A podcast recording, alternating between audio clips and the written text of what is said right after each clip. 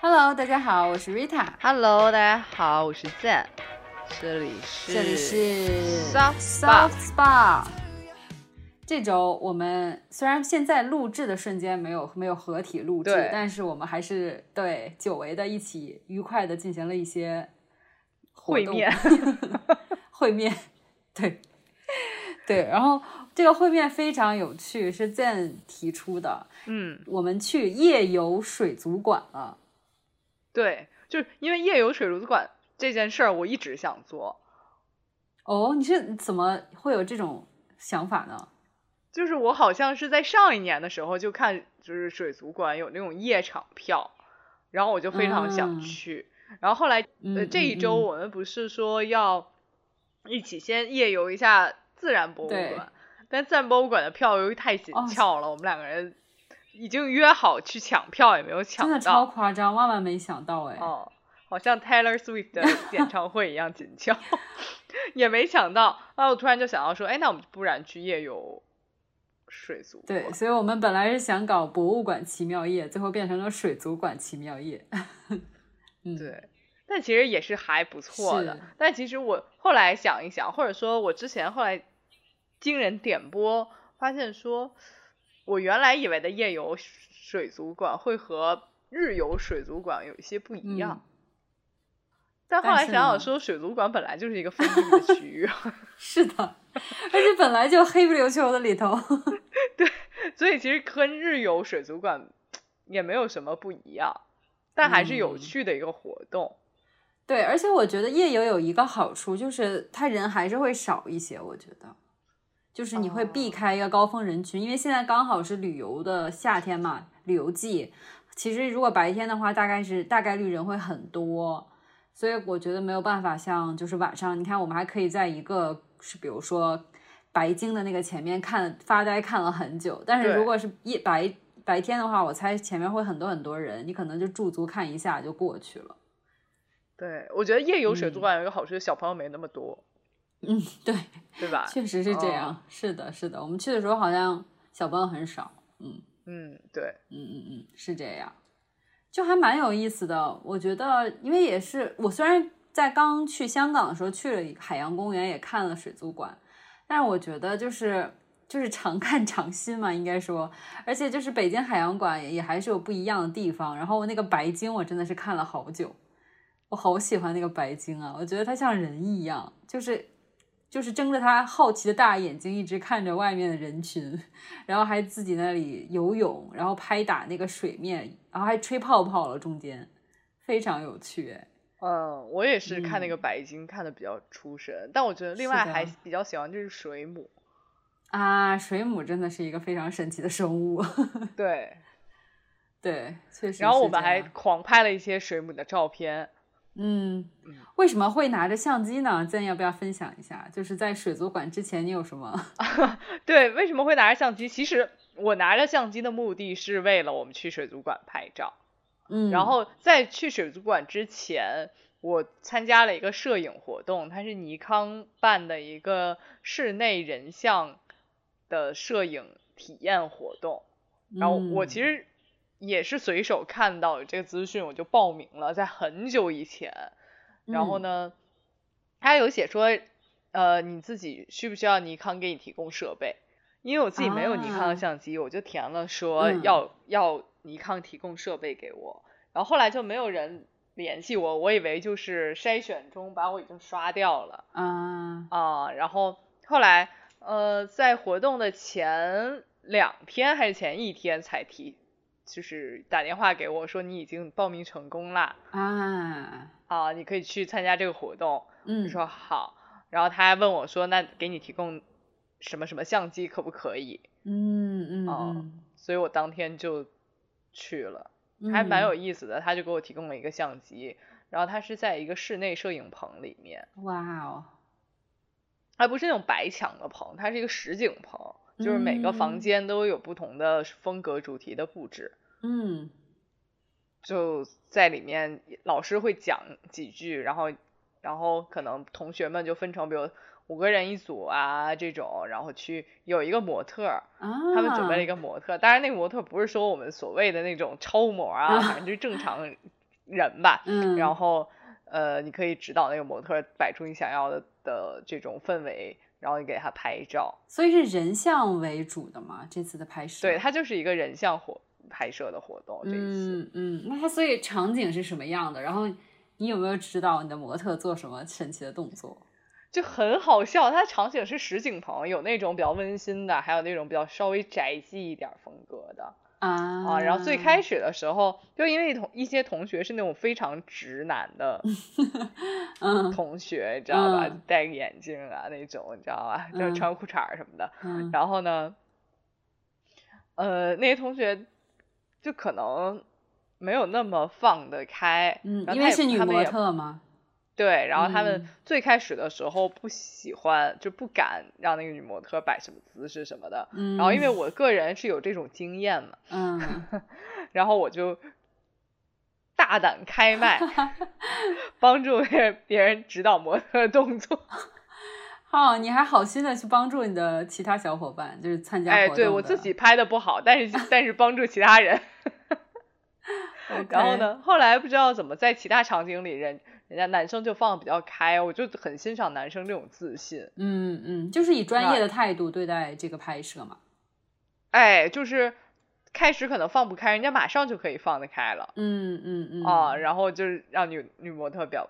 摆出各种姿势，当然就是有一些动作啊、姿势、角度看起来也是非常直男死亡，但是人家就就很敢嗯嗯，啊、这敢蛮重要的，我觉得也。对，嗯嗯，然后呃，当然我后来也是有拍拍一些。然后最，然后最后可能大家就拿出来几张照片点评，但是由于我嗯对那个机器实在不熟悉，啊，我大概我花了，就大家在上传的时候，我基本都快上传完了才连上那个相机，哦，然后最后我也没有上传成功，所以就没有点评到我的照片。哦，这有点可惜哦。哎，但是但我后来看了看我拍的照片，也确实不值得，不值得，并没有我晚上给你给你拍照片的时候那么游刃有余。哎，那哎，那但是有收到有收获什么吗？我觉得很有趣这个活动。嗯就是第一，你就就是能真正能在一个免费的实景棚里拍一个免费的人，嗯 哦、嗯最起码，然后第二，我可以摸到他们尼康的最新的相机，嗯。呃，我其实还蛮想摸一摸他们的相机的。嗯，你很少，嗯你比如说在店里的时候，你就只能试一试，嗯可能对对着对着其他人拍也不太合适，反正就随便试一试，摁两下。对，但是你你在这种场景下，其实才能感受到说这个相机你用着顺不顺手。是嗯然后第三，我就觉得说，呃，其实开始去之前我比较忐忑，我就觉得说我其实摄影水平也就那样，我怕 说其他人真的是非常厉害的嗯摄影嗯的同学，嗯或者都是很 fancy 的，都是那种很会摆啊，啊很会弄灯啊、啊之类的。然后后来发现真的有很多，大家都是爱好者。哎，大家都是爱好者，嗯嗯，然后你的嗯心就一下放松下来了。了 还有甚至就是反正呃也有一些女同学，有几位，然后后来就大家就凑在一起一起玩儿那种，就一起嗯拍。嗯哦嗯嗯哦，然后那些女同学其实拍的也不好看，就也都是 就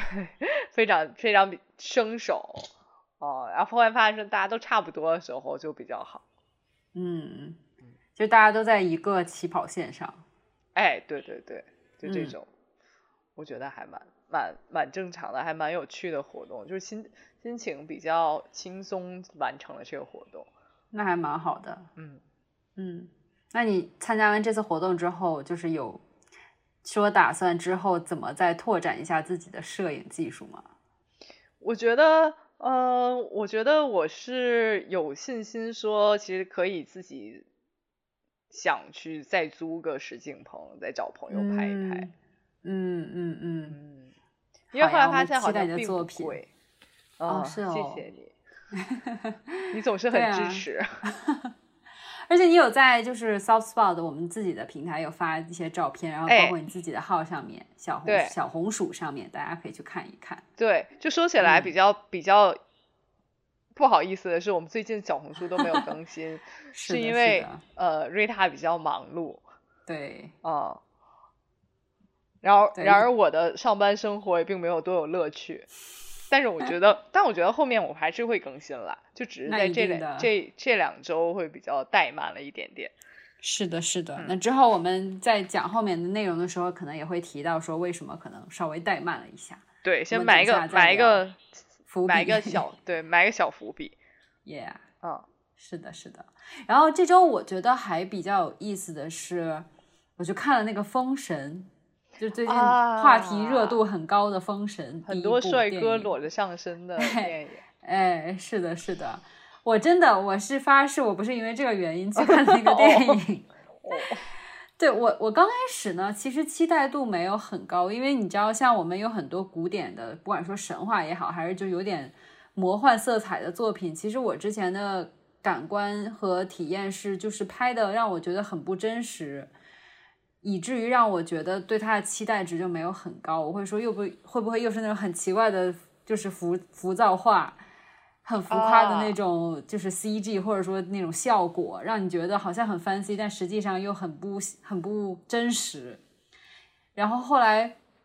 真的去看了，我觉得还是超乎我的想象。包括我之所以要去看，是因为我也是听了。一一期播客节目在讲，就是说，其实导演沃尔善他们拍这个电影已经拍了很久了，就就疫情前就已经在拍了。对对对，然后不管是演员的培训方面啊，还是浮躁化上面，他们都下了很多很多的心血，然后很认真。包括就是说里面很多，就是我们以往看那些魔魔改，也不是魔改，就是很魔幻的电影。可能都是用大多的都是用 CG 效果啊，就是弄出来的一些造景。但比如说它里里面有很多树林里面的一些追逐啊，比如骑马追跑的那种戏，他们都是纯打造出来那种树林，就是真的找了树林去拍，所以就不会让你觉得特别出戏。嗯，所以我觉得，嗯，就先说浮躁画方面，我就觉得还蛮惊艳的，包括对那种商朝历史的那种。相当于说是一个还原吧，我觉得做的也蛮到位的。然后演员的演技，我觉得也还是不错的。然后尤其是非非常惊艳我的是那个费翔 老师在里面的 那个纣王，不是说 他在说英语吗？啊，对，叫什么商务英英语，对不对？确实，尤其是好像第一句就他先说话嘛，还是怎样？反正就是他一出场说话，我就笑了出来，稍微有一点点出戏。但是厉害的点就在于他的演技让你。对之后的一些出戏的地方也就没那么在意了，因为我觉得他演出了那种纣王就是霸气冷血，但是又是他不是说硬凹的那种，就是纯粹说我要把自己打造成特特冷酷、特什么样的样子，他就是那么一个君王的的感觉，就打造的非常非常自然。对，包括里面的那个演妲己的演员真的好美哦，就是我刚开始说，哎呀，会不会是就是网红，你知道网红脸啊？然后就是你知道就找一个长得漂亮的花瓶。但是人家的那个舞蹈也好啊，然后就在里面，就是包括他模仿狐狸的动作，一看就还是花了很多心血在里面的。我当然，我觉得肯定也是跟就是编舞老师啊这些都有关系。但是真的就是整体还不错，蛮期待之后的走向的，因为他应该是还有第二部、第三部，而且好像应该是已经拍完了，所以之后就是剪片子就放了。对，啊，我对《封神》的。印象还留还停留在我们小时候看的《封神榜》，对，那时候好老，然后就是五毛钱特效，对，呃，就特效先不说，他们的服装真的好，嗯，开放哦，对，然后那个时候真的是非常，纣王就穿小短裤，哎，对对，然后一双罗马凉鞋，对。是的，是的，对吧？然后那些那个妲己就只穿那个抹胸，嗯，是，哎，非常潮流。然后当时就我只听，我觉得《封神榜》就只是那一种。对，是的。所以这次如果你有时间的话，可以去看一看，我觉得就是蛮刷新你对封神的认识的。对，嗯，好，好的，那。那说完我们这周的一些趣事之后，我们来讲一讲我们的 Money Going 买了什么新东西吗？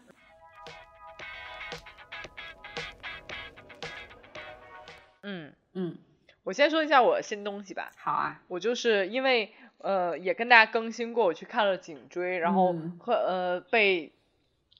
医生呵斥说你这就是颈椎病。嗯之后医生除了让我多做运动，呃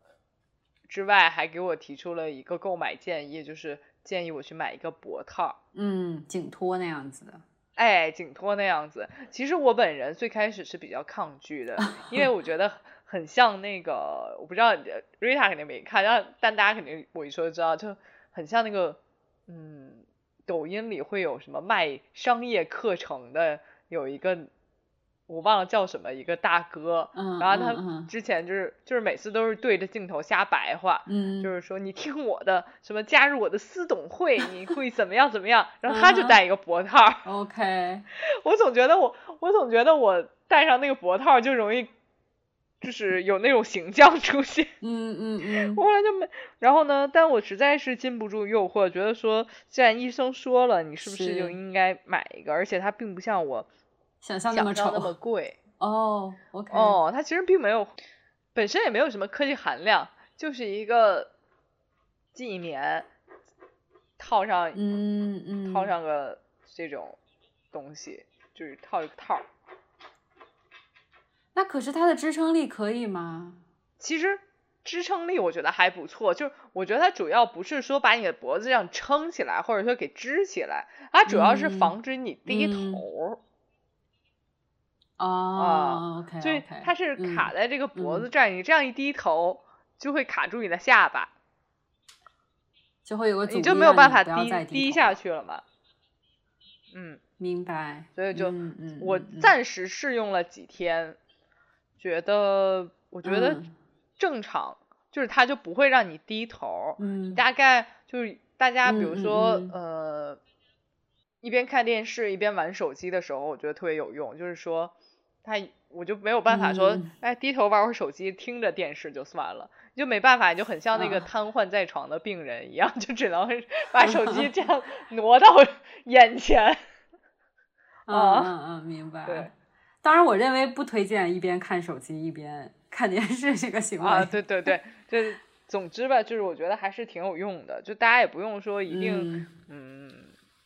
抗拒。哎，一定抗拒，或者说或者说我二十四小时全带着。我觉得正常的时候，就比如嗯看电视啊、看电脑啊的时候带就好了。嗯，啊，你平常走路，我觉得就不用带了，没什么必要。我一直很抗拒，有跟你类似的理由。我记得非常清楚，我高中的时候有一个教务的老师，为什么？就是去他每次找他办事，哎，每次找他办事，他都带着颈托，而且他是那种支撑型的，就不是这种哦，他是有那种就是那种有支在支在下巴上哎，对，对我每次就那看起来好像生化人哦。哦，对他都在那里，然后就是那种好有点了无生气的，然后就是支着脖子在那里办公，然后我当时想说好可怕，中年人，没想到就终究有一天我也变成了这样的人，所以其实你你现在想想，他可能是由于脖子颈椎病太难受了。哎，应该就是哦这样的，就非常能理解那位老师了。之前我还把他当怪咖，我他是对不起老在国外的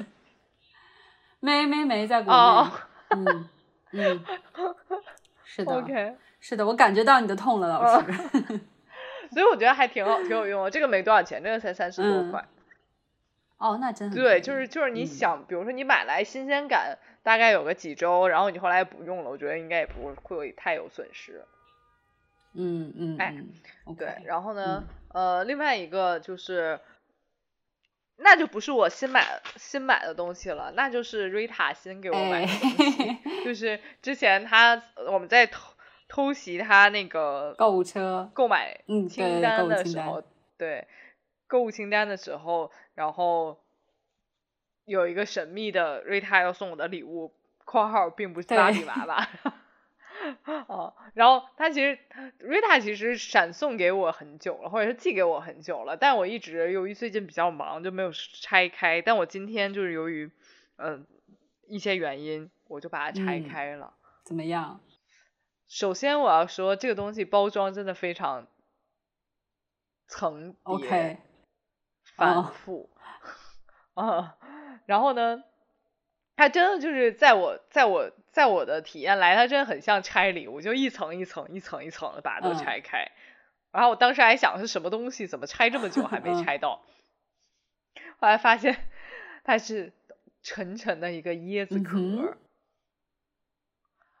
里面在中间是一个蜡烛。哎，是的，哎，这我我这是一包，然后还有一包是什么呢？是一个椰子嗯树，但同样也是用椰子木头做的。这就是一个哦纯生物，应该叫生物嘛，就是纯植物打造的海南来自海南的礼物，一个就是椰哎子风的香薰，而且就是纯天然，都是椰子油啊、椰子树啊的这些原料、椰子壳去做的。对，然后妙就妙在这个椰子树还是一根圆珠笔。哎，是的，就是充分的，就是回收利用，然后就是让整个礼物都非常的环保，有没有？嗯 嗯嗯，然后呢，对，然后同时、嗯它还有一小包，里面是一嗯些、就是那种扩香石和小贝壳。对，就是让你用小小的这么一个椰子壳的这个怎么讲香薰台去打造一个南国风情。，哎，就是现在我后来研究了一下那个包装盒上是怎么写的呢？就是你先，呃，它有几种用法。第一是你就直接把那个椰子椰子壳里面的蜡烛点燃，啊，嗯，是的，然后呢，第二种是比如说点完完完事儿了，你或者说你在点中一一半的时候就把那个呃和那个结晶石，因为他还给了一瓶小精油，然后你可以用嗯精油点在那个石头上，然后同时燃烧这个呃椰子，他说嗯会有神秘的味道、啊。嗯，然后呢，第三，他写的非常妙，他说你可以直接把椰子拔下，呃，椰子树拔下来书写诗意。是不是很像我会送的礼物？就是就是漂亮中略带一些神经。哦，我就好喜欢这个，你知道吗？我好喜欢这个礼物。要不是我有一些其他的嗯安排，你就你没有办法带很重的东西，哎，真的非常 是南国风情。然后，是吧？嗯，然后又又觉得有一些无厘头。然后它嗯最后一个用处是什么呢？是你把蜡烛都点燃，之后他说燃点燃尽尽之后可以作为一个储物盒。对，因为那壳子很大，对，就是大家可能没有办法想象有多大。我一我原来以为我看就是包装上写的，我我原来就以为大概有个手掌这么大的一个小的哎，椰子壳，就有点嗯像我们之前嗯可能去什么巴厘岛啊等等买的那种工艺品的那种盒那种大小。哎，但是恰嗯万万，就是我我惊讶的是，它整个就真的非常大，就是一整颗椰子劈了一半儿，然后把中间那个放在椰水的地方灌成了蜡烛，所以它整个其实是真的只能用两只手捧着那么大。对，这因为这是来自海南的礼物，是人家海南金椰，就是大的。如果大家去海南就吃椰子鸡也好，买椰子水也好，一定见过那个大号椰子，是用那个椰子壳做的，所以就非常庞大。嗯 你可以烧很久吧，应该。嗯，我准备找一个嗯幸运的日子吧，开始开始燃烧它。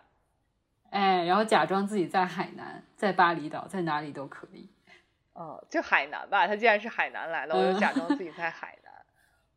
对，是的，嗯。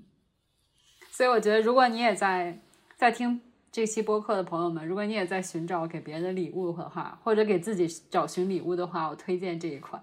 对，我觉得还蛮好的，是的就是很像一个，就很就是你家里如果什么什么风格，其实都能搭得上。哦，是不是？嗯，我现在就把它嗯放在我的一堆书，就书架边，就一堆书上。嗯哦，我觉得还蛮嗯适合的。嗯嗯嗯，不错的，你喜欢就好。对，我就是就是跟大家分享一下这个神秘礼物。哎，嗯。啊，我嗯这周的话呢，其实我主打一个行李箱。啊，对对，因为我要远行，所以我就是需要一些大号的小号的行李箱。但是然后买行李箱这件事情是我早就知道的，是因为他有一天疯狂分享了我好几个直播间，不知道是抽奖的链接还是什么链接优惠券啊，到优惠券对链接，然后疯疯狂分享我之后，我就说，然后我就打一个问号，然后他就说，我怎么分嗯享给你，我还是拿不到优惠券。对，对，因为我要一下购很多有就是行李箱，所以我希望能把价钱打下来。然后我当时是知道，因为要需要两个很大的旅行箱，然后需要一个小号的旅行箱，因为是要出国用的。我就想说提前做一些功课，然后看了很多呃牌子旅行箱的牌子，然后现在网上其实旅行箱非常多，不管是之前早就大家都知道的什么新秀丽呀、什么呃美国游客，那那翻译成什么 American Tourist，啊，就是美国游客然后还有 是不是？对，然后包括像什么小米呀、还有一些其他牌子，其实都有出旅行箱嘛。然后还有一些就是网红品牌，然后看得我眼花缭乱。但是后来我就觉得，嗯，我最后锁定了两个牌子，一个呢就是 American Tourist 这个牌子，因为就是以前我记得我很早的时候家里最早的旅行箱是他家的，然后就觉得好像还用了蛮久，对它的质量比较信得过。而且这个箱子当时在做活动，打下来价格还真的是蛮便宜的，就非常非常大号。而且我当时挑旅行箱的时候想到一个点，就是我之前其实也有经常出国什么的，然后那种大号旅行箱有一个弊病，就是如果你就装很满的时候，你要开箱的时候，如果它是那种正常就拉链拉开，然后一翻的话，其实如果两边东西装很多，翻的时候也很累，哦就把一边打开，哦对不对？所以这个旅行箱我最爱它的一点是，它其实就是呃只有前开盖，就是它的盖子就是前面打开，打开之后就像那种你知道老式皮箱一样，就竖起来撑起来，然后你就直接往里放东西。所以每次开的时候，只是把一个相相当于很薄的前盖打开，然后你就往里塞东西。这样的话，相当于它虽然只是一边能装东西的，但一边的厚度是两，就是两层的那个厚度。哦对，这样你就可以，我觉得就是会增加很多容积，因为你知道有两边要都是放东西的时候，其实因为你毕竟有骨架呀，然后包括那种拉杆的那个架，所以其实无形中会占用一些就是箱子的面积和重量。但是如果只是一个小盖子打开的话，就不是小盖子啊，就是它只有一边侧盖打开的话，其实就会给你创造更多的空间，以及就是省一些些的重量。嗯所以这个箱子我非常非常满意，而且它是非常漂亮的丁香紫色，啊就是那种马卡龙紫色，是然后重量也 OK 的，然后质量都没有问题，包括它拉杆也很顺滑，轮轮子就是三百六十度轮子，然后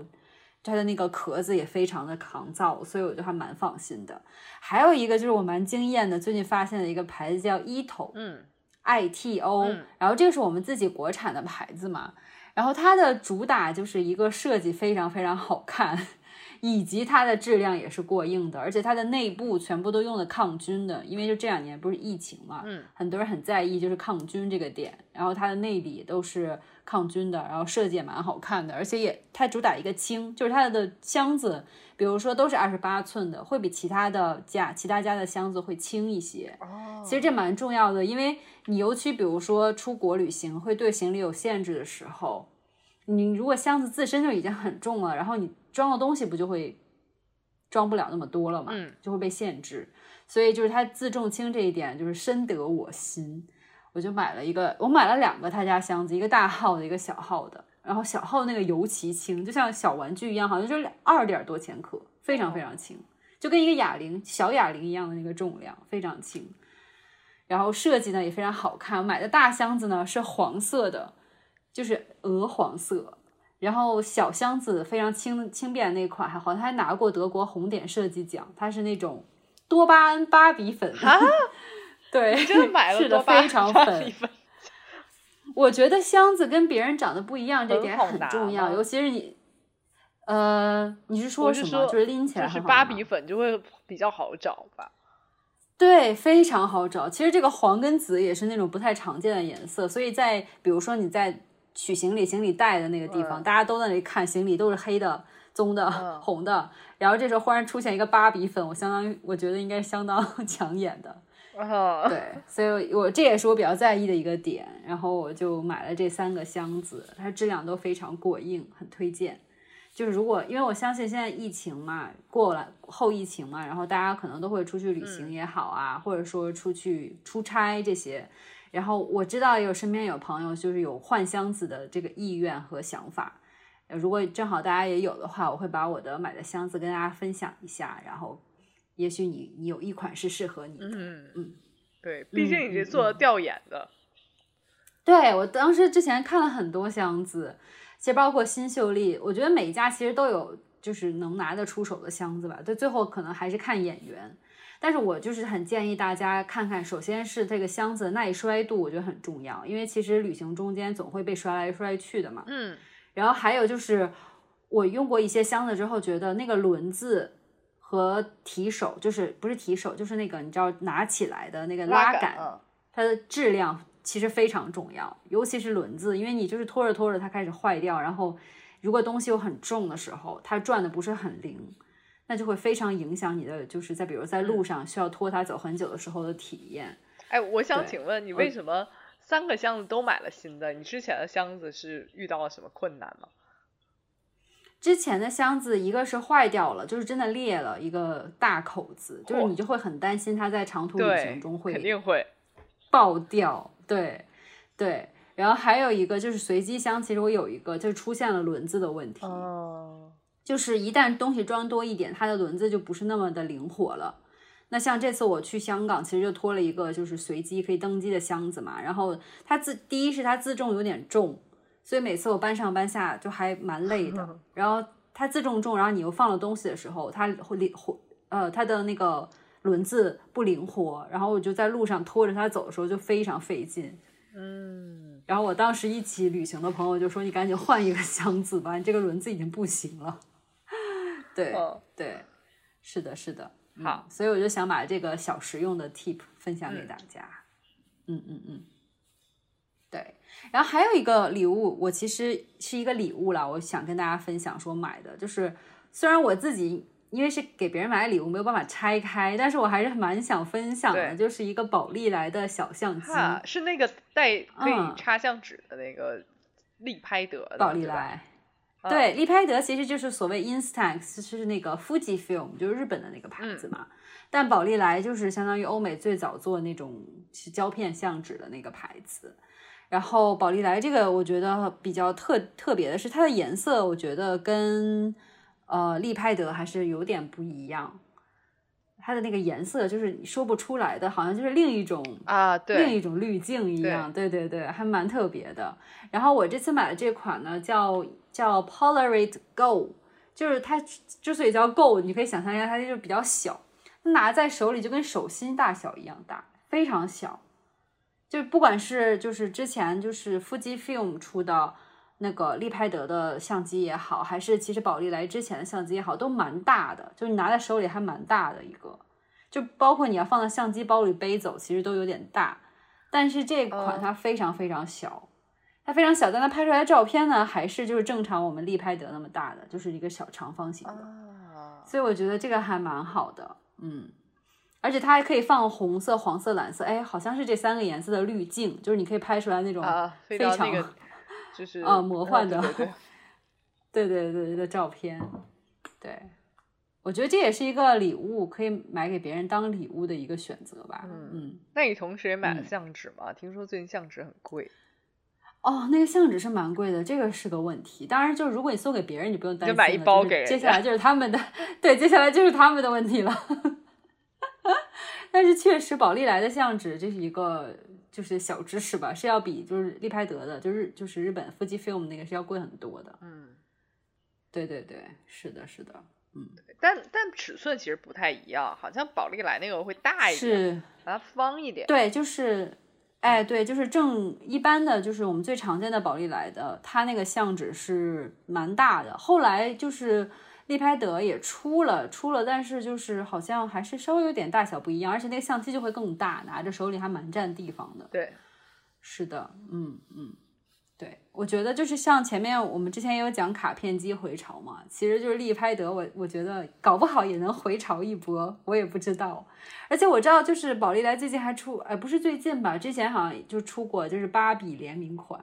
还有什么。就是三三丽哎三丽欧吗？三丽欧嗯三丽欧的联名啊，还有什么可口百事可乐联名啊，就是有一些设计蛮好看的那个相机和相纸框。就是如果大家是喜欢就是拍拍这种立拍的相片的话，可以去看一看。嗯，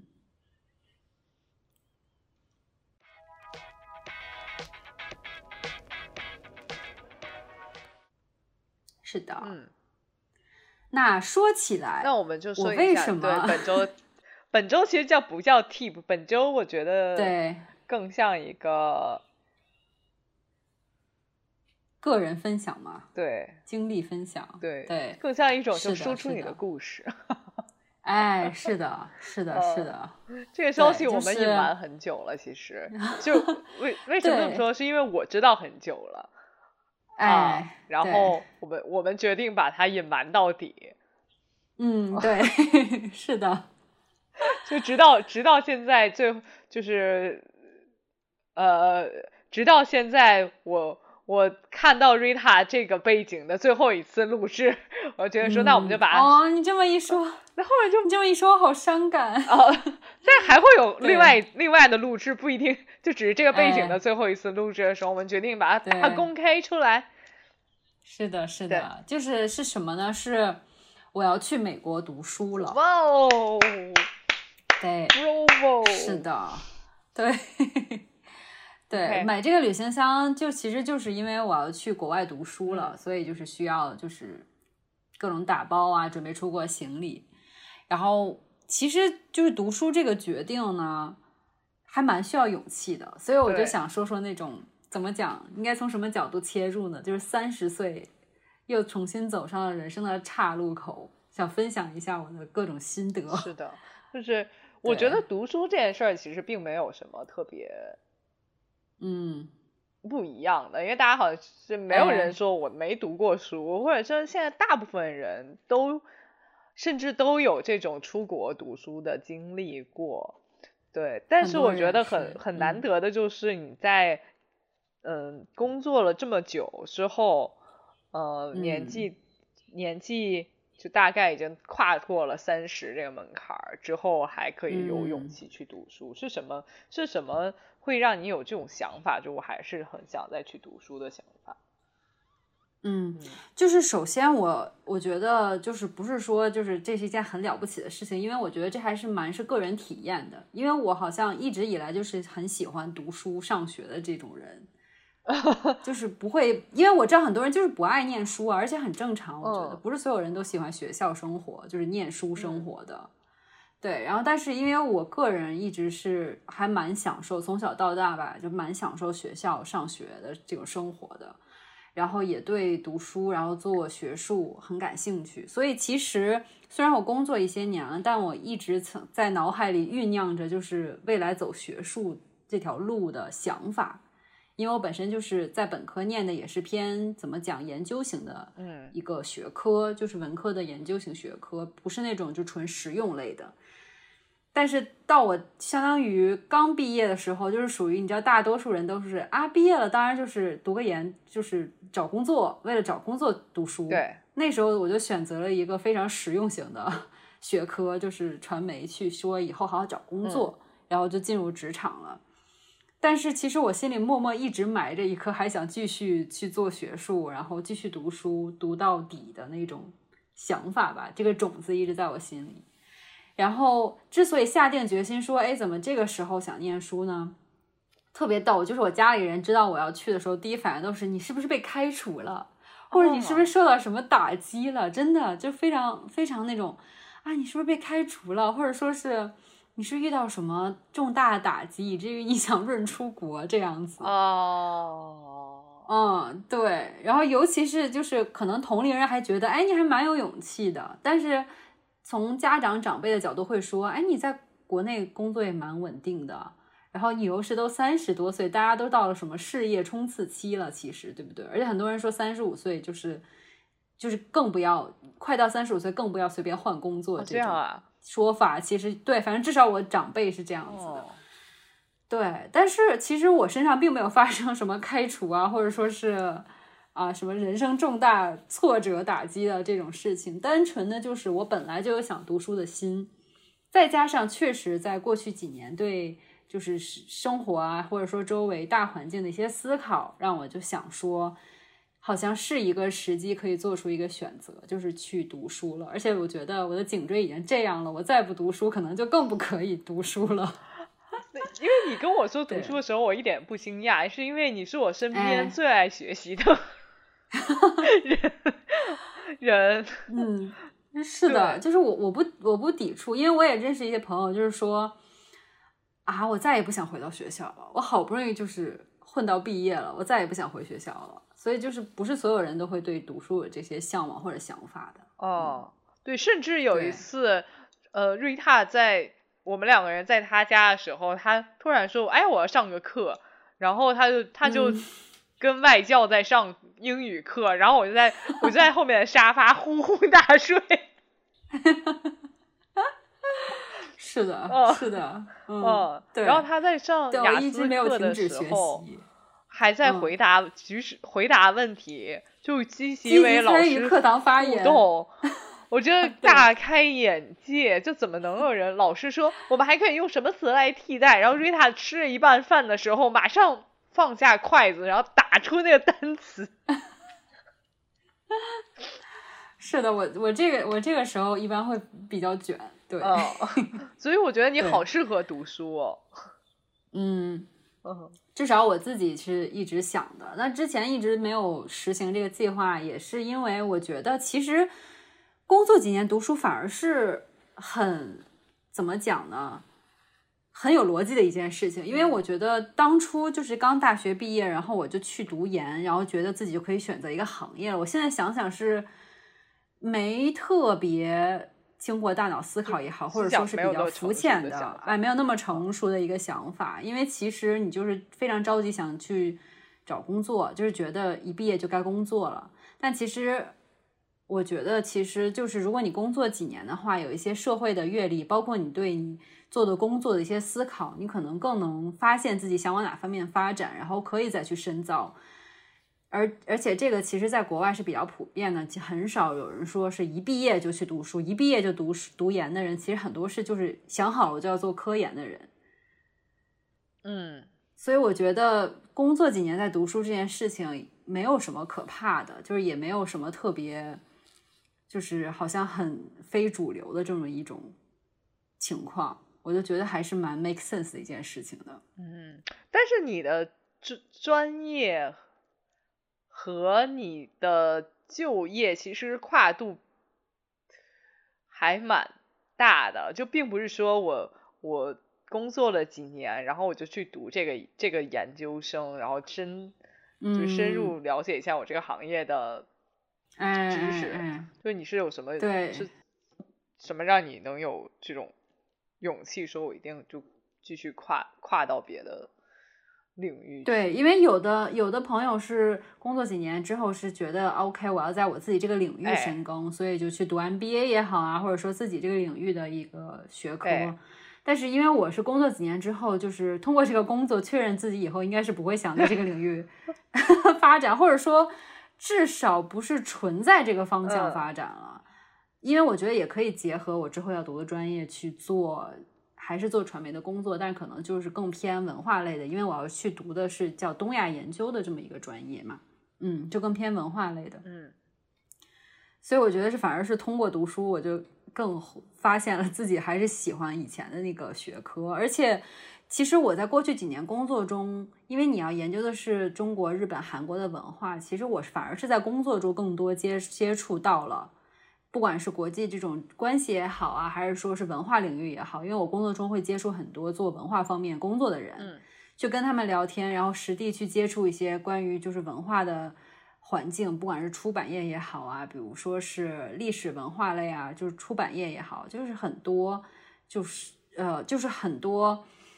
跟我之前专业相关的事情会。激发我本身就对我自己专业的这个曾经的热爱就唤醒了吧，就又又一次唤醒了，所以就决定说还是想读之前的专业。嗯嗯，对，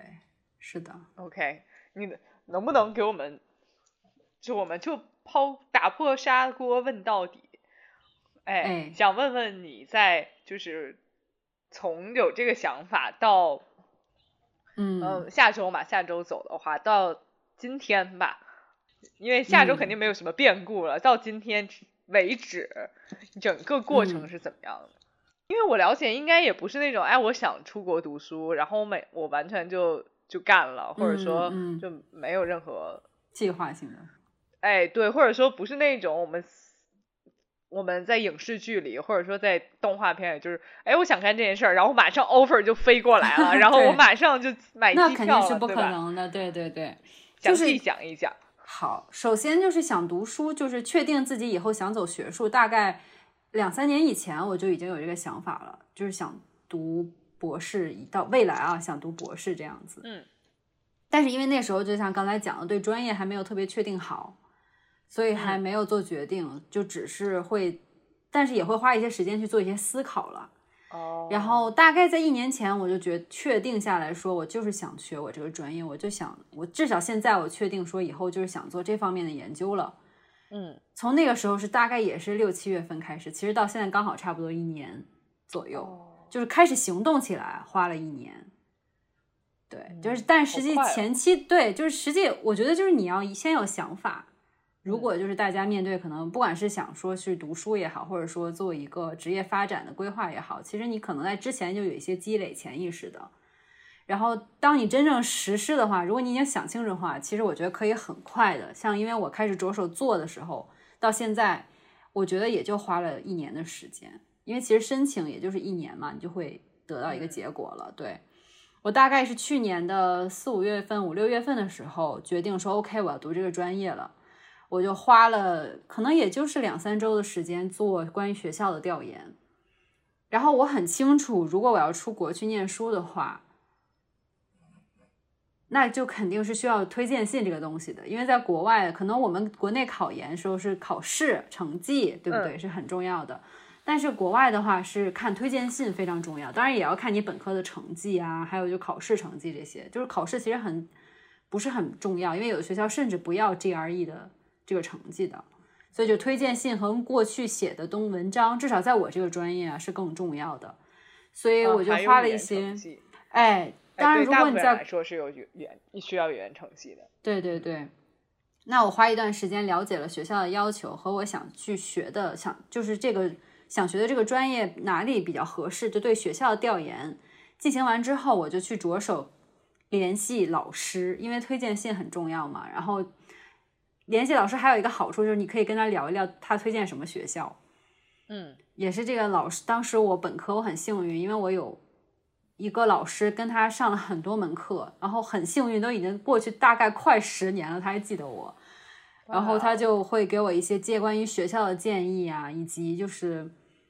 呃，就是他说会给我写推荐信，然后也会给我先提提一个就是对未来的一个规划，就是他说如果你以后读书的话，就比如说他说你最好上来不要先读博士，因为你的硕士并没有读你你要申请的这个博士的这个学科嘛，所以你还是要再去读过硕士。所以我这次是先去读硕士，然后他说你读了之后，你其实才会知道你想不想真的就是往博士这条路上走，嗯就可至少在学术科研方面。嗯然后，其实我也确实是是觉得他说的是中肯的，因为你其实看学校要求的话，博士至少美国、欧美国家，它是很要求你就是有一些文章的，不一定是发表的什么期刊文章，但至少是有就是二三十页的一个著作的。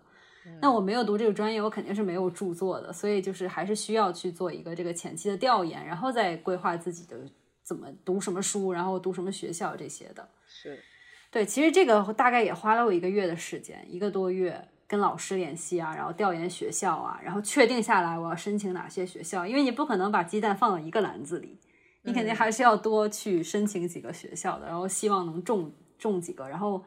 再挑选你最心仪的那一个。然后接下来几个月就是我进行了非常缜密的 安排，就是写下所有想申请学校的那个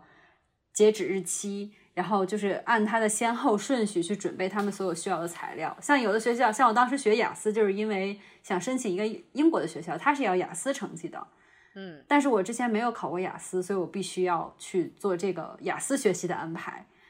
然后还有的学校他可能说要求 GRE 了，有一两个学校是要做 GRE 的，那我就要准备 GRE。但这个 GRE 其实当时就是是一个败笔，因为 GRE 不是说 一两个月冲刺就能考下来的，哦因为它对词汇量，包括像咱们都很多年没读书，数学。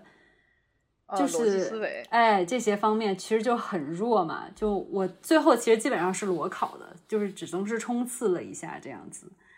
就是做好时间安排，我觉得还蛮重要的。不管是你要是想考研上岸、考公，或者是干别的，我觉得这是通用的一个事情。我当时还买了一个周历，然后就是按日期做好每什么时时间之前要完成哪项任务，这些都写的非常清楚。然后每天要完成什么，就是做一个非常缜密的规划。因为我知道我时间我的时间是非常有限和紧张的，因为那时候我还在上班。呃，是，对，从正式申请的时候，大概八月份开始，其截止日期大部分学校是在十一月、十二月，就是看似时间蛮充裕，但其实又非常有限。因为我最后其实开始跟呃老师最后定下来，然后包括最后呃要推荐信这些事情，已经到十月份了，所以嗯留下来的时间其实并不多。对，对但是就是如果嗯嗯，大家参考你这个进程的话，还是要再比你这个进程再提前要早个要早对，要早一点，因为有些人还要还要读语，呃，先要考一个语言。哎，是的，是的，我相当于因为我之前本科在美国念的，所以我就省去了至少是美国这边学校的语言要求。但是英国因为是你如果是刚毕业，刚从一个英语国家读书的英语国家毕业的话，你是可以不考英语的。但是如果你已经毕业很多年了，像我一样工作，并且在一个中文的环境里工作的话，它是还是要求你英语成绩的。所以我当时才说必须要可能要考雅思这样。对，但对但我觉得好就好在你的雅思准备的非常快，哎，对我就很哎快就报名很快就开始报了个课，然后很快，然后真的每天也不是每天，就是一直在上那个雅思网认真的上课，对对对，认真的上课，然后还认真的做作业，对朋，友们。是的，对我的我觉得我最敬佩 Rita Rita 一点就是她真的在做作业，对然后买个 打印机，打印机坏了在修打印机，为了做作业。对，我是那种平时蛮懒散的，但是一定一旦决定要做一件事情，就会很有，就至少会很投入的去做计划，然后去完成这样子。我因为我说还蛮强迫症的，就执行力真的很强。哎，是的，对。然后最后呢，当然就是按照自己制定的这个行程也好，或者说是日程也好，我就去做嘛。然后最后就是在截止日期前。把所有的申请都递进去了。当然，为什么中间还是有两个月时间呢？就是你要给每个学校都要写一个申请嘛，就个人陈述。这个东西因为很重要，所以要花很多时间去酝酿啊。你要构思怎么写一个，就是塑造一个学校想要的这个理想的学术人才的这个，对吧？未来蓝本，所以你要去构思很长时间。然后每个学校写的多少都要不一样，你不可能一个模板套到所有学校里面。因为你要体现你对各个学校不同的理解，对各个学校不同老师的这个了这个了解程度，所以就是写这些东西就大概花我两三个月时间，而且因为我没有找什么其他机构帮助我去去打磨，所以我自己还要再花一些时间去打磨，嗯，包括我要翻出以前的，因为还有一部分就是你要提交以前的写的论文，我还翻出我大学时候写的论文，然后去哇，修改一下，然后再去提交。所以就是做这些材料准备工作，也花了我大概两个两到三个月的时间吧。对，然后前期又又刚才已经提到了，考试这些准备也更要提前，包括跟你的导师或者老师联系。如果你是 MBA 的话，肯定是跟你的其他，比如说商业伙伴也好，或者说是你的雇主也好，做好沟通，去让他给你写推荐信。所以我觉得整个一个我觉得完善完美的准备时间，你你应该是在截止日期前至少六个月，我觉得就要做各种行动，至少六个月。对，嗯嗯，对。所以这次我还是有点仓促的，但是就是顺利的在所有截止日期结束前把这些材料都递上去了，然后就松了一口气，因为接下来就是等待。然后我当时的 每天去上班的怎么说呢？动力就是告诉我，也许我三月份就能收到 录取通知书了。我要坚持坚持。然后大概就是等到了三四月份，这个中间是不会有任何信息的，就是你就踏踏实实上班上学吧。然后到三四月份的时候，我记得是三月中旬，我收到了第一封拒信，就先告诉我，就是很遗憾的通知你，虽然你很优秀，就先发个好人卡。虽然你很优秀，但是我们就是很遗憾的通知你没有被接受。但是因为我而且这个学校 support 这个学啊校，我记得还是我们聊过之后，觉得有点偏向能保底保底哎，学校。对，当时我觉得这应该是保底学校，因为它的学费也好，还有说它的整个排名也好，没有那么靠前。嗯，所以当时刚第一封就收到了这个学校拒信，对我来说是有一些些打击的。嗯，但是我觉得作为一个三十岁的成年人，当我的心理承受能力还蛮强的。我心想，OK，那就是没有缘分，就等下一个就好了，就跟工作面面试，然后等结果其实一样的。嗯然后等了一阵之后呢，我收到了第一封就是录取通知书，正式录取的。然后它就是我的母校，所以我当时其实蛮开心的。对，接下来其实我就已经嗯就觉得有底了，因为你只要平常心了哎平常心了。然后剩下几所学校就是怎么讲，非常有点高不可攀，至少在我当时看来有点高不可攀的学校。然后果然果果不其然，就先收到了第一封，就是在收到了一封拒信、一封录取通知书之后，接下来就又收到了两封拒信。然后你又收到了两封拒信对，啊是，但这两封拒信并没有打击你的，嗯特别特别打击到嗯你，是因为是因为我觉得本来我就没有抱太大希望，我当时本来都甚至没有敢申，是我的当时的那个教授鼓励我说你可以试一试，那就是哈佛，就是所有人 心目中世界第一的学校。我觉得这然后我就买彩票，你不买这个彩票，你就觉得好像你怎么会是不是对我是不是我错过了一个中奖嗯机会？对啊但你买了这个彩票，你没中奖，你也并不会觉得说怎么样。我觉得失落还是有的，因为其实对我来说，当时我申的那个五所学校里面，这个肯定是我最想去的，因为哈佛的这东亚系是非常强的，我就是算你就算升五十所，他也是应该是最想去的。对 对，然后后来哈佛之外又收了一封拒信，是哪里的？是牛津，就是不相上下就，是五十所，说到这两所，我就这两所是最想去的，也是正常啊。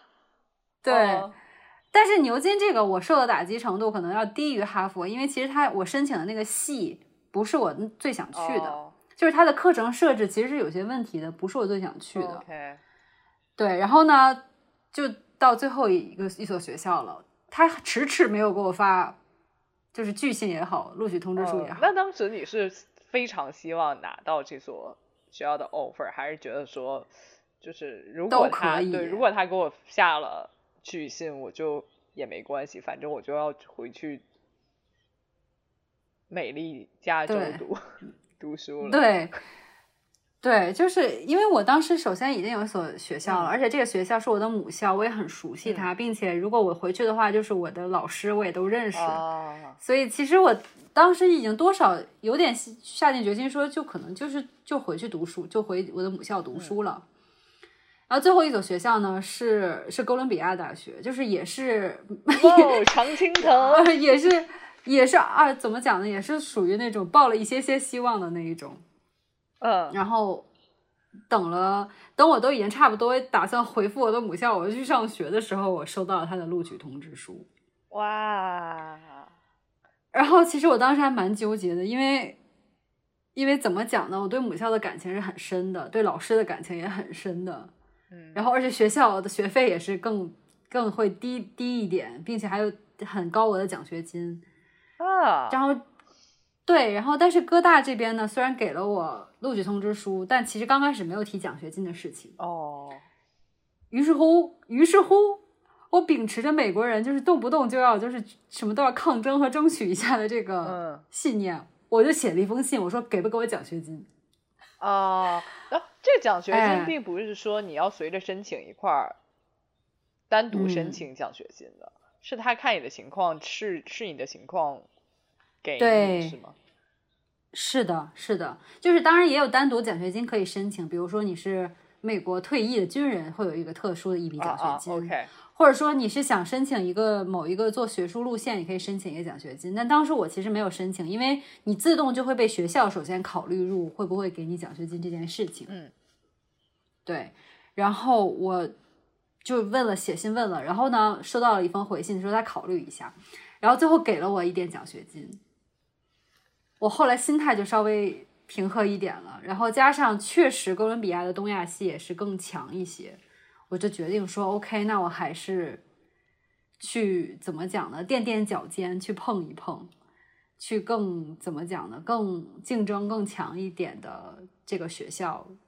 去打磨一下自己。因为我想，既然就是有点破釜沉舟，你要辞去安稳的工作，然后要离开就是舒适的家。去另一个地方求学的话，我觉得还是要给自己一点挑战，所以最后决定还是要去哥伦比亚大学了。哇，纽约嗯了耶！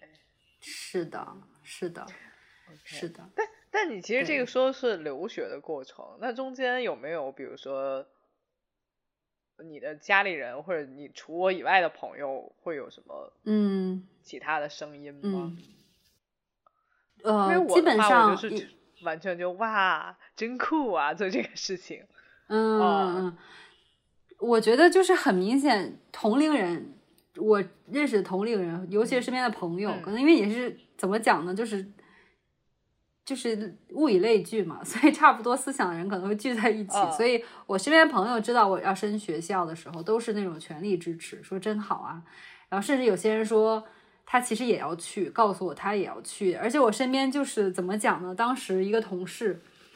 其实同事 suppose 你不应该分享这些信息的，但后来我只是随意说了一句，结果那个女生说她也在申请学校，哦，就是意外的发现，或者是她当时是应该只是想，还没有去做，但是也是就是很支持。然后另外我还有一个朋友，就是他是想去欧洲留学，然后一交流，结果发现哎他也在学语言了，然后准备说想去出国深造这样子。哦所以我身边的朋友就是知道了之后都很支持。嗯然后我刚才没有讲的一点就是，其实我在决定要申请的时候，去年的时候我是没有跟家里人说的。嗯，就准备先斩后奏。我之所以说决定先斩后奏后奏的原因，是因为我觉得你还没有拿到录取通知书，你说这些有什么用呢？哦，就也许你申完之后，一个学校都不要你的话，当然这最坏的情况，你说这些反而会让家人提前的为你担心，或者说他会就是怎么说呢，以以各种形式会干干预到你申请的这件事情里面来。嗯然后本身我觉得申请了，而且你作为一个成年人做的决定，其实这个时候就是你自己去完成所有的申请的东西。其实爸妈你，你如果说是想让他们的帮助，我觉得也不是很成熟的一件事情。我觉得我自己是可以 handle 所有的申请这些东西了，所以 OK，我就决定自己先去做。然后如果能拿到好的成绩，那再去跟父母去汇报，然后跟他们去怎么讲，分享自己想要接下来对人生的一个新的安排。嗯对，然后就是拿到第一封录取通知书之后呢，我就等了差不多两三周才跟父母摊牌，因为就觉得很难开口。嗯 对，因为就是已经很长时段时间，父母适应你在身边的生活，尤其我又是从国外已经回来，他们觉得应该就不会再再有什么变动了。嗯。于是乎，我记得我妈妈刚开始的时候听到说啊拿到学校通知书了，然后就说哎还蛮好的，接下来没聊两句她就哭了出来。哦，然后我当时就非常非常非常难受，嗯。因为这是我最不想看到的一、嗯。一个结果，或者说是情况吧。然后就是花了一些时间去做父母的 心理建设，然后跟他们讲清楚我以后可能想要的一个怎么讲人生规划，嗯对一个方向。然后我也跟他们保证说啊，真的是学不下来了。比如说，我发现出去之后，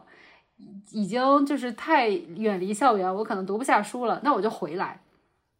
而且我也真的这么想啊，因为我觉得大家不要说破釜沉舟，说我已经出去了，我怎么能我硬着头皮也要读下来，我痛苦万分我也要读下来，我觉得倒也不至于。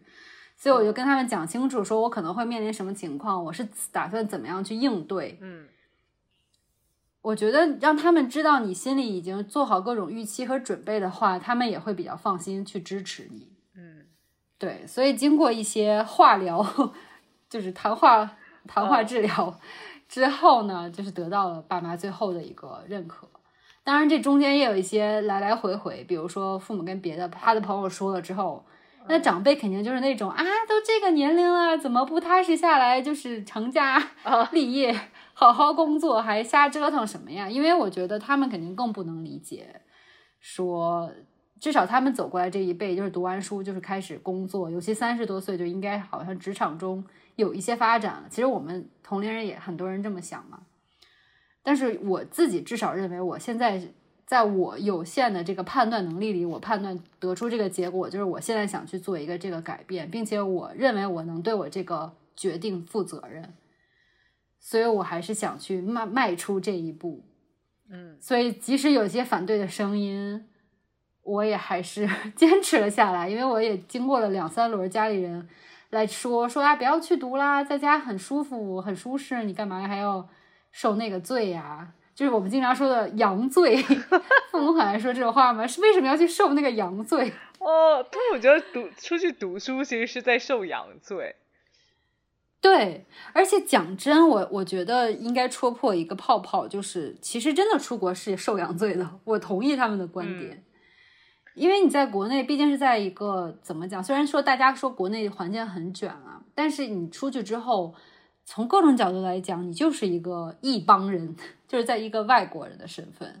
那你不是主流的，然后你就会多多少少，即使不是说是种族歧视或者怎样也好，也不会说是一个主流的状态。你肯定是每天的生活都是要花更多的心力去去对应的，因为你说的也不是你的母语，然后你面临的也不是你自己的环境，然后包括在整个社会啊运转的形式，你也需要重新去适应。所以其实。我最后决定要走的时候，也是还是花了很多的怎么讲心理工作，做心理建设的。包括现在这一秒，其实我还是有一点点对，其实我下一个问题就是问，但但我同时也想也想铺垫一句，就是我们非常期待，就是你看你怎么在国外受养之类的。对。对，但我其实下一个其实就就想问你，因为这件事如果放在我身上，我会觉得说有非常有非常大的压力，心理压力。嗯，但是其实我我自己觉得说你不是这样的人，但我仍然想问，就是就是你站在现在这个岔路口，那因为现在已经是岔路口了，没有别的选择了，该交的钱也都交了，该买的机票也都买了，哎，对，该公布的也都公布了，啊，你就 suppose 站在这个岔路口上，你自己慌不慌？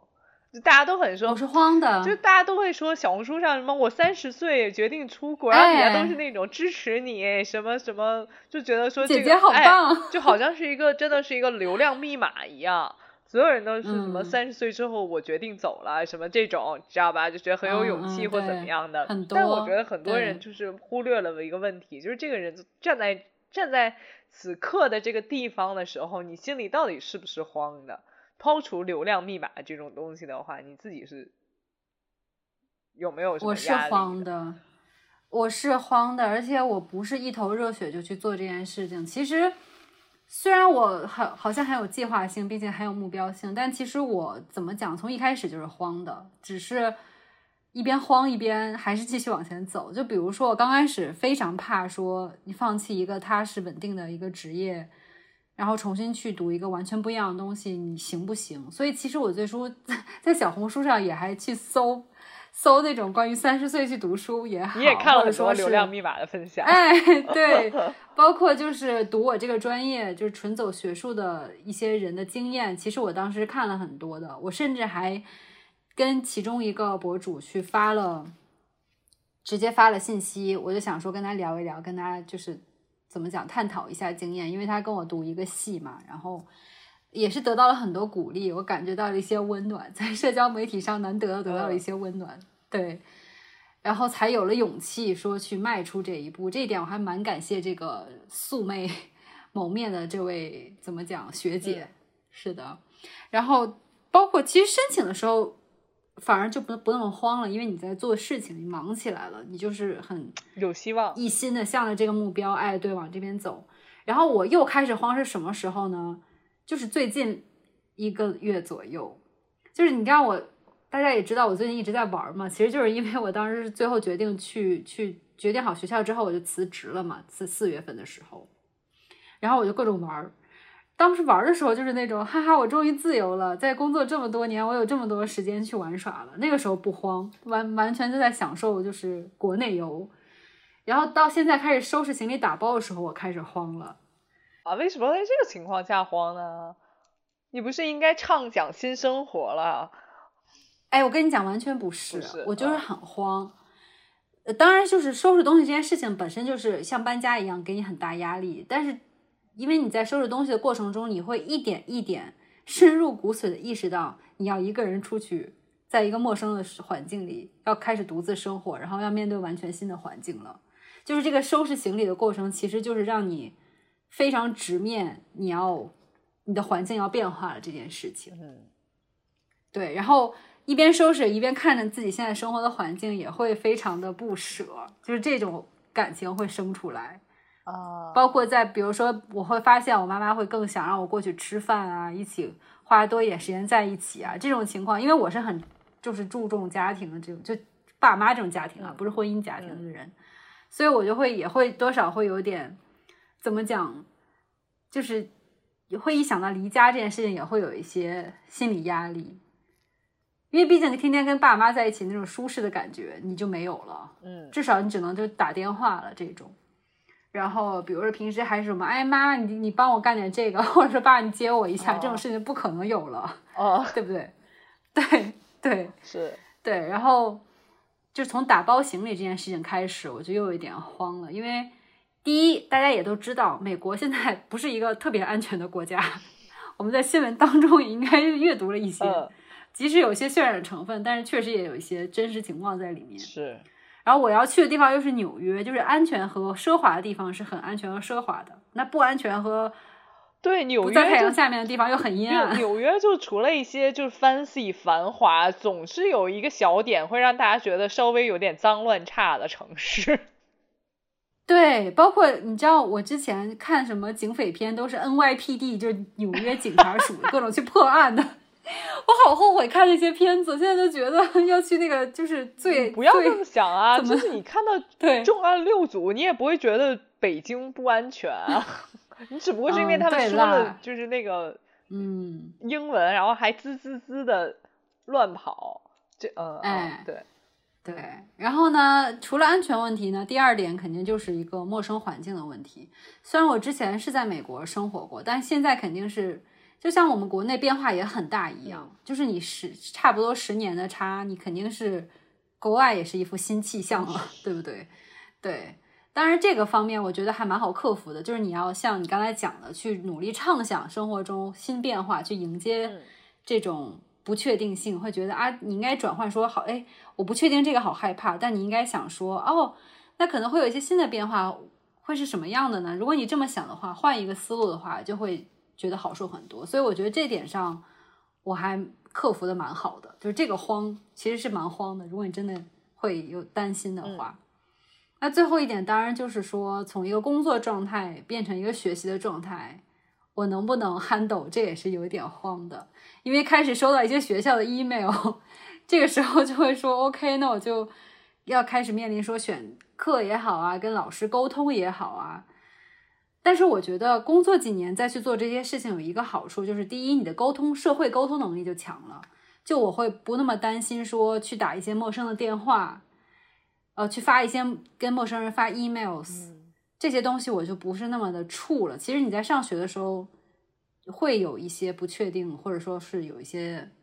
那种怯怯懦懦的地方在，但是因为你工作几年了，你就不会那么害怕这些了。嗯嗯，所以我觉得想说带着一个社会滚在怎么讲呢，在职场摸爬滚打几年的这些心理素质也好，然后社会经验也好，重新投入到这个怎么说呢校园里，我觉得应该不会混得太差。所以说，给自己也打一点强心剂吧。对，嗯，哎，那你会不会有嗯那种，其实就是如果是我，我会想说有那种我要跟一些年轻的孩子们一起上课的那种，啊 稍嗯稍微有一些。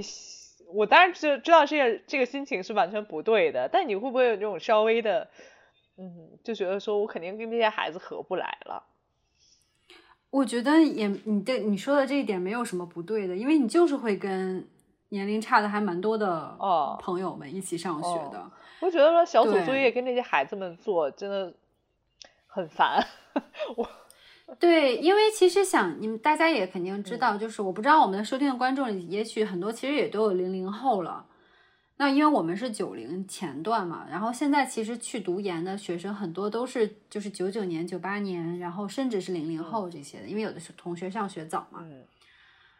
然后我其实还是会有一些担忧，说会不会有一些就是格格不入，或者说大家都喜喜欢很嗨的那种社交也好啊什么的，但可能我就没那么 对。但是怎么讲呢？我就是不，其实没有那么担心。第一点是因为其我之前那份工作里已经就是有很有一些同事是可能我未来同学的这个年龄，哦，然后我跟他们打交道中，我觉得我并没有说会跟他们格格不入，因为我发现很重要的一点是，你要保，你如果是一个一直保持一些好奇心和开放心态的人，嗯你是不会说因为年龄问题会跟比你小的人是接触不来的。嗯因为我发现我没有跟人家格格不入，就是因为他们说什么我都觉得哎还蛮有意思的，哎这个观点我以前没有。然后我会，我也不会说摆出一副，你知道，很多时候我们会觉得什么油腻油腻中年男的问题就在于他们很喜欢给你怎么讲讲课，好为人师。其实这一点很多时候会让你很有年龄感，但我并不是这种人，因为我觉得每个人身上都是有可以学习的东西的。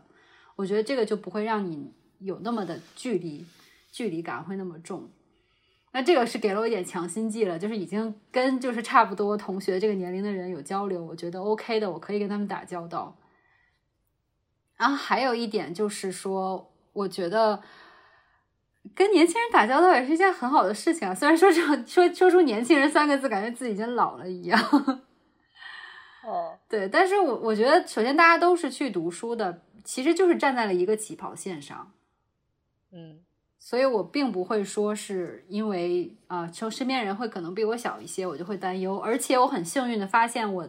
我已经在小红书上各种联系，大家都同学开始互相交流了嘛。然后其中有一位同学其实跟我年龄一样，也就是说跟我一样决定三十岁以后出去从职场回到校园的人并不并不是少数。就像大家能在小红书上看到很多说三十岁重返校园一样。嗯所以就是并不会有这种很担心的感觉，因为你会发现身边也有跟你一样经历的人，所以这也是给了我一个怎么讲安慰吧。嗯嗯，其实还有一个点，我觉得也是很多三十岁之后的人出国的担忧。嗯，也想问问你，就是大家肯定会觉得说，那我花那么多钱出去读书，嗯，回报率吗？还是哎，对，就是万一我回来还是做一样的工作，或者说我甚至找不到我之前岗位那么那么太高 title 的工作了，我不岂不是赔了夫人又折兵？我觉得首先决定去读书或做学术的时候，你就得有破釜沉舟的 这个意志。嗯当然，这个是只是抛开一切现实中去做说的一件事情。再来，其实我之前也有自己在想，因为你肯定是要说投入金钱也好，精力也好。但是如果因为我是知道的，如果以后我未来要读博的话，这个读博它是其实是完全会有资金支持的。哦所以我不太耽误说，呃，至少欧美是这样的，因为我我知道国内其实读博现在也会给一些补贴津贴。我之前有一个同学在在就是清华读书读博，他就是每个月会有五千的津贴这样子。对对对，所以其实现在就说我会想到说，如果以后真的读博不不工作的话，我知道我也能维持自己的生计，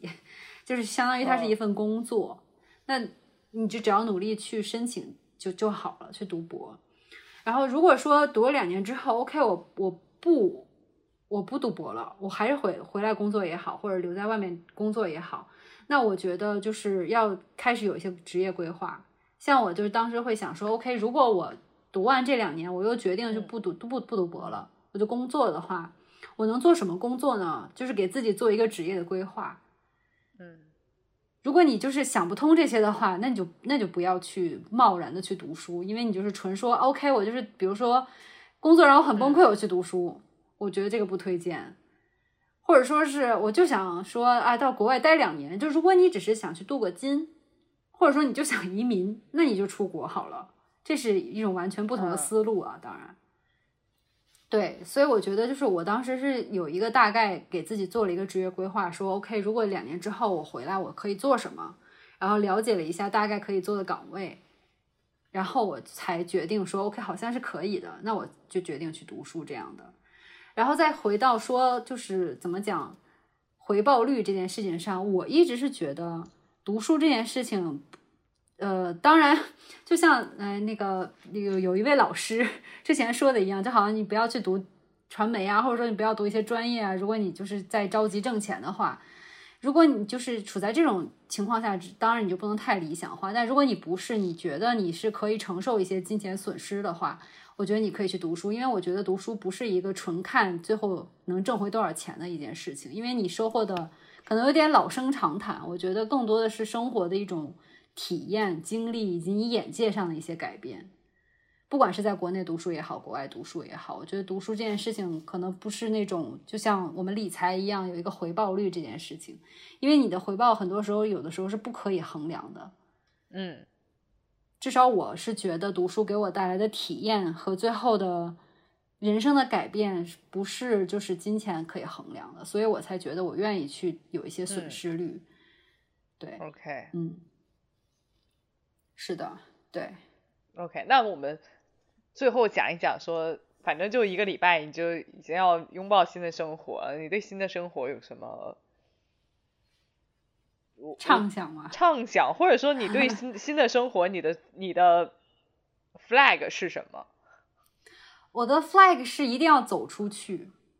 你马上就走出去了，你这个 flag 已经完成了。就是怎么讲？走出国门吗？不是走出国门，因为就是我，我肯定是走出国。我是说 走出你的，因为很多时候舒适圈，对，就是我是一个本来就很宅的人，在北京的时候，我也不是到处跑出去玩也好，社交也好，嗯。但这次我想的是，我要去主动去更多的去体验当地的生活。就既然你已经到了海外的一个环境里，就不要像我之前一样，可能经常待在家里，就是一门心思苦读书，然后也不跟很多人交流，也不。也不去玩很多地方，这次我就想说，一定要就是充分的体验当地的生活，要比如说多去当地的博物馆也好啊，或者说多跟老师和同学交流，就不要像以前一样，因为我觉得学生就至少我本科时候其实是很按部就班，可能很多中国学生都是这样，就我好好读书，我成绩很好就好了。但是可能就是虽然我也参加一些社团活动，但是比如说跟学其他同学和老师。既然是要去搞学术嘛，就要进行一些多一点交流，就这些方面可能就是那种主动性我不够。那这次我就想说，主动去跟更多人去交流，然后去更多地方，然后去体验更好的。就是既然都去纽约了，是不是 就要把当地的博物馆啊、好的咖啡店呀都要走一走、吃一吃，然后经常去中央公园溜一溜啊？这样，对，嗯，好，嗯。那我们就到这儿吧。对，所以下一次录制呢，我就可能是在飞机上，所以就没有办法，就是下周更新了。我们可能是要过再过一周，等我在纽约安顿下来，然后我跟建就是嗯研究好时差问题，一起录制，然后再把我的新动向跟大家分享。对，然后也欢迎大家有什么就是。如果大家之前比如在纽约生活过，或者对纽约有什么好奇啊，或者说对美国现在的情况有什么好奇啊，也欢欢迎评论留言给我们，然后我去跟大家做一下前方记者发回报道。对，或者 或者说就是如果有一些人，嗯，和和我们的状态相似，你也想要去读书，你也可以。对对。呃，有一些问题想问的话，也可以直接留言给我们，我会是的，我们可以交流一下。对，嗯，好，那我们这一周的节目就到这里了，我们下次节目再见吧，拜拜。北京的 Rita 再见吧，拜拜。